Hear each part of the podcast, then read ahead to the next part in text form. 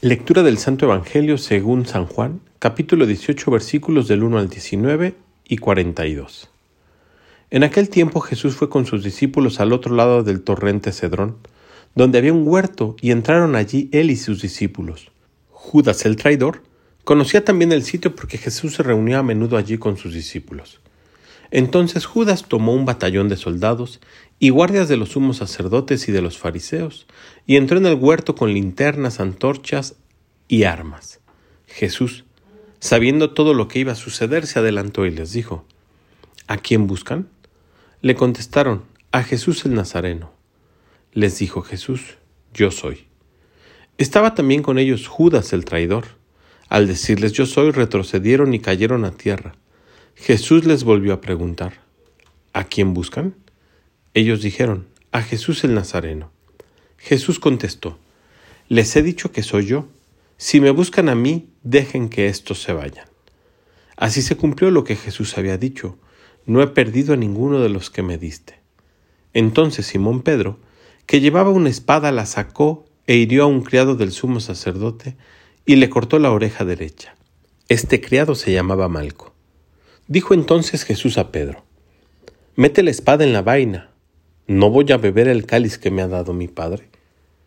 El batallón, su comandante y los criados de los judíos apresaron a Jesús, lo ataron y lo llevaron primero ante Anás porque era suegro de Caifás, sumo sacerdote aquel año. Caifás era el que había dado a los judíos este consejo, conviene que muera un solo hombre por el pueblo. Simón Pedro y otro discípulo iban siguiendo a Jesús. Este discípulo era conocido del sumo sacerdote y entró con Jesús en el palacio del sumo sacerdote, mientras Pedro se quedaba fuera. Junto a la puerta salió el otro discípulo, el conocido del sumo sacerdote. Habló con la portera e hizo entrar a Pedro. La portera dijo entonces a Pedro, ¿No eres tú también uno de los discípulos de ese hombre? Él dijo, No lo soy. Los criados y los guardias habían encendido un brasero porque hacía frío y se calentaban. También Pedro estaba con ellos de pie calentándose. El sumo sacerdote interrogó a Jesús acerca de sus discípulos y de su doctrina. Jesús le contestó, Yo he hablado abiertamente al mundo y he enseñado continuamente en la sinagoga y en el templo, donde se reúnen todos los judíos, y no he dicho nada escondidas. ¿Por qué me interrogas a mí? Interroga a las que me han oído sobre lo que les he hablado. Ellos saben lo que he dicho.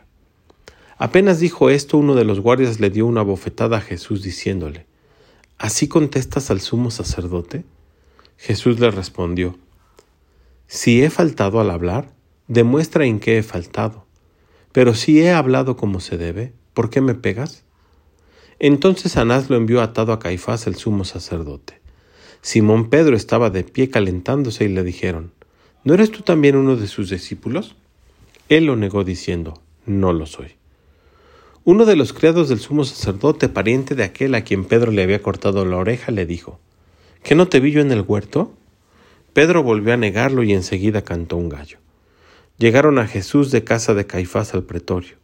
Era muy de mañana y ellos no entraron al palacio para no incurrir en impureza y poder así comer la cena de Pascua. Salió entonces Pilato a donde estaban ellos y les dijo, ¿De a qué acusan a este hombre?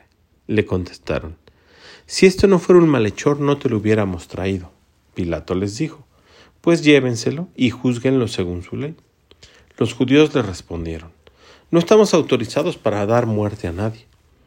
Así se cumplió lo que había dicho Jesús, indicando de qué muerte iba a morir. Otra vez Pilato entró al pretorio, llamó a Jesús y le dijo, ¿Eres tú el rey de los judíos? Jesús le contestó, ¿Eso lo preguntas por tu cuenta o te lo han dicho otros? Pilato le respondió, ¿acaso soy yo judío? Tu pueblo y los sumos sacerdotes te han entregado a mí. ¿Qué es lo que has hecho? Jesús le contestó, Mi reino no es de este mundo. Si mi reino fuera de este mundo, mis servidores habrían luchado para que no cayera yo en manos de los judíos, pero mi reino no es de aquí. Pilato le dijo, ¿con que tú eres rey?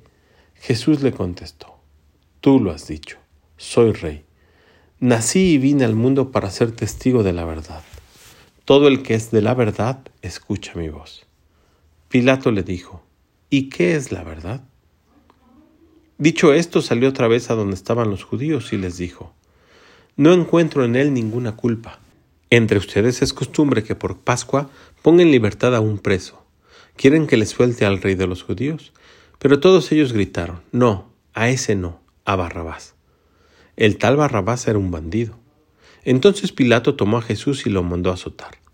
Los soldados trenzaron una corona de espinas, se la pusieron en la cabeza, le echaron encima un manto color púrpura y acercándose a él le decían, Viva el rey de los judíos, y le daban bofetadas. Pilato salió otra vez afuera y les dijo, Aquí lo traigo para que sepan que no encuentro en él ninguna culpa. Salió pues Jesús llevando la corona de espinas y el manto color púrpura. Pilato les dijo, Aquí está el hombre. Cuando lo vieron los sumos sacerdotes y sus servidores gritaron, Crucifícalo, crucifícalo. Pilato les dijo, Llévenselo ustedes y crucifíquenlo porque yo no encuentro culpa en él. Los judíos le contestaron, Nosotros tenemos una ley, y según esa ley tiene que morir porque se ha declarado hijo de Dios. Cuando Pilato oyó estas palabras se asustó aún más, y entrando otra vez en el pretorio dijo a Jesús, ¿De dónde eres tú? Pero Jesús no le respondió. Pilato le dijo entonces, ¿A mí no me hablas? ¿No sabes que tengo autoridad para soltarte y autoridad para crucificarte? Jesús le contestó, No tendrías ninguna autoridad sobre mí si no te lo hubieran dado de lo alto. Por eso el que me ha entregado a ti tiene un pecado mayor. Desde ese momento Pilato trataba de soltarlo, pero los judíos gritaban, Si sueltas a ese no eres amigo del César, porque todo el que pretende ser rey es enemigo del César. Al oír estas palabras, Pilato sacó a Jesús y lo sentó en el tribunal, en el sitio que llaman el enlosado. Era el día de la preparación de la Pascua hacia el mediodía, y dijo Pilato a los judíos, Aquí tienen a su rey. Ellos gritaron, Fuera, fuera, crucifícalo. Pilato les dijo, ¿A su rey voy a crucificar? Contestaron los sumos sacerdotes, No tenemos más rey que el César. Entonces se lo entregó para que lo crucificaran. Tomaron a Jesús y él, cargando con la cruz, se dirigió hacia el lugar llamado Calavera, que en hebreo se dice Gólgota, donde lo crucificaron y con él a otros dos, uno de cada lado y el medio Jesús. Pilato mandó escribir un letrero y ponerlo encima de la cruz. En él estaba escrito, Jesús el Nazareno, el rey de los judíos. Leyeron el letrero muchos judíos porque estaba cerca del lugar donde lo crucificaron y estaba escrito en hebreo, latín y griego. Entonces los sumos sacerdotes de los judíos le dijeron a Pilato, No escribas el rey de los judíos, sino, Este ha dicho, soy rey de los judíos. Pilato les contestó, Lo escrito, escrito está. Cuando crucificaron a Jesús, los soldados cogieron su ropa e hicieron cuatro partes, una para cada soldado y apartaron la túnica. Era una túnica sin costura tejida de toda una sola pieza de arriba abajo. Por eso se dijeron, no la rasguemos. Si echamos suertes para ver a quién le toca. Así se cumplió lo que dice la Escritura. Se repartieron mi ropa y echaron en suerte mi túnica, e hicieron eso los soldados. Junto a la cruz de Jesús estaba su madre, la hermana de su madre, María la de Cleofás y María Magdalena. Al ver a su madre y junto a ella el discípulo que tanto quería, Jesús dijo a su madre, Mujer, ahí está tu hijo. Luego dijo al discípulo, Ahí está tu madre. Y desde entonces el discípulo se la llevó a vivir con él. Después de esto, sabiendo Jesús que todo había llegado a su término, para que se cumpliera la escritura, dijo, Tengo sed. Había allí un jarro de vinagre. Los soldados sujetaron una esponja empapada en vinagre en una caña de hisopo y se la acercaron a la boca. Jesús probó el vinagre y dijo, Todo está cumplido. E inclinando la cabeza entregó el espíritu. Entonces, los judíos, como era el día de la preparación de la Pascua, para que los cuerpos de los ajusticiados no se quedaran en la cruz el sábado, porque aquel sábado era un día solemne, pidieron a Pilato que les quebraran las piernas y los quitaran de la cruz. Fueron los soldados, le quebraron las piernas a uno y luego al otro de los que habían sido crucificados con él. Pero al llegar a Jesús, viendo que ya había muerto, no le quebraron las piernas, sino que uno de los soldados le traspasó el costado con una lanza e inmediatamente salió sangre y agua. El que vio da testimonio de esto y su testimonio es verdadero, y él sabe que dice la verdad, para que también ustedes crean. Esto sucedió para que se cumpliera lo que dice la Escritura. No le quebrarán ni uno solo de sus huesos. Y en otro lugar de la Escritura dice, mirarán al que traspasaron. Después de esto, José de Arimatea, que era discípulo de Jesús, pero oculto por miedo a los judíos, pidió a Pilato que lo dejaran llevarse el cuerpo de Jesús, y Pilato lo autorizó. Él fue entonces y se llevó el cuerpo. Llegó también Nicodemo, el que había ido a verlo de noche, y trajo unas cien libras de una mezcla de mirra y aloe.